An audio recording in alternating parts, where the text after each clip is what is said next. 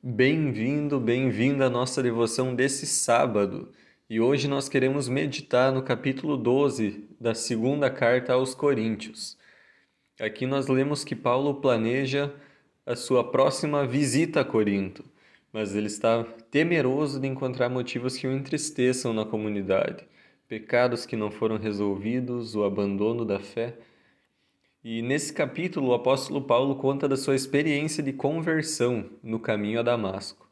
Quando Jesus mesmo apareceu a ele e questionou: Saulo, por que me persegues? E colocou Paulo no caminho da salvação, transformando completamente a sua vida. Essa experiência está também relatada em Atos 9, mas lá é Lucas, o autor de Atos, quem conta. Aqui é o próprio Paulo falando da sua experiência. E nós não temos muitos detalhes, porque o Paulo ele não quer focar nessa experiência extraordinária.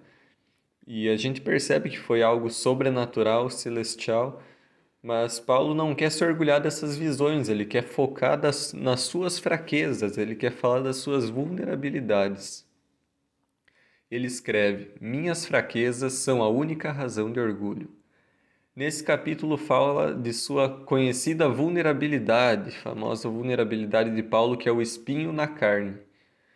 Muitos estudiosos tentaram responder o que é esse espinho na carne, e nós não sabemos exatamente, mas provavelmente algum tipo de doença que o debilitava e causava dor, algo que era incurável.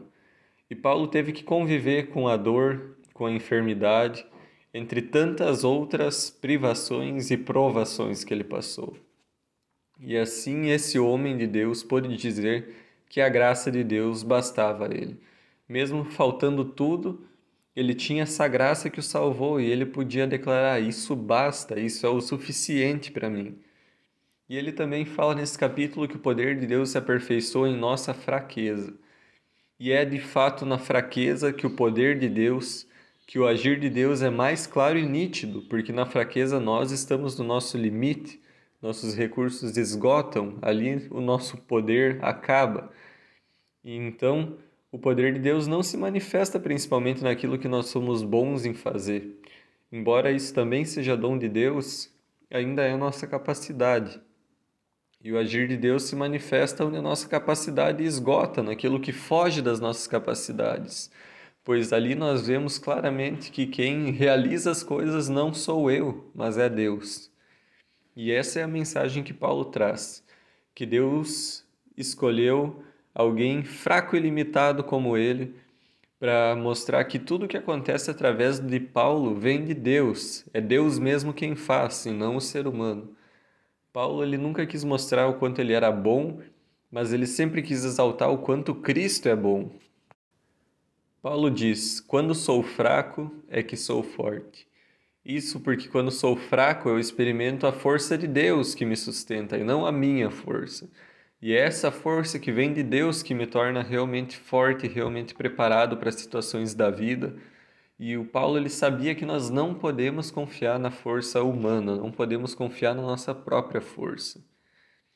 E eu quero encerrar ilustrando esse texto a partir da técnica japonesa de restauração de vasos de cerâmica chamada Kintsukuroi. Não sei se você já ouviu essa palavra, mas é bem possível que você já viu alguma foto de um vaso restaurado através dessa técnica. E a técnica consiste em colar vasos quebrados com uma cola feita com pó de ouro, deixando as rachaduras do vaso bem expostas e evidentes então, as rachaduras são preenchidas com ouro, deixando bem manifesto o lugar onde o vaso foi quebrado. E alguns vasos são quebrados só para serem colados depois dessa maneira, e o valor da peça restaurada, da peça colada com ouro, por mais que foi quebrada, é muito maior do que a é dessa mesma peça quando ela ainda estava inteira. E a filosofia por detrás dessa técnica japonesa é valorizar a história da peça, mostrar que de fato ela passou por problemas, ela foi quebrada, mas nem por isso ela é descartável, que ela pode ser restaurada e que ela tem valor, um valor ainda maior quando ela é restaurada.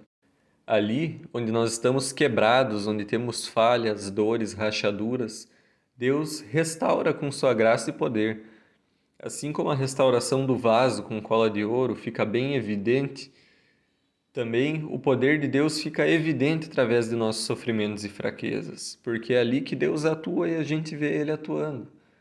Paulo sabia que era através das suas próprias rachaduras que o poder de Deus brilhava.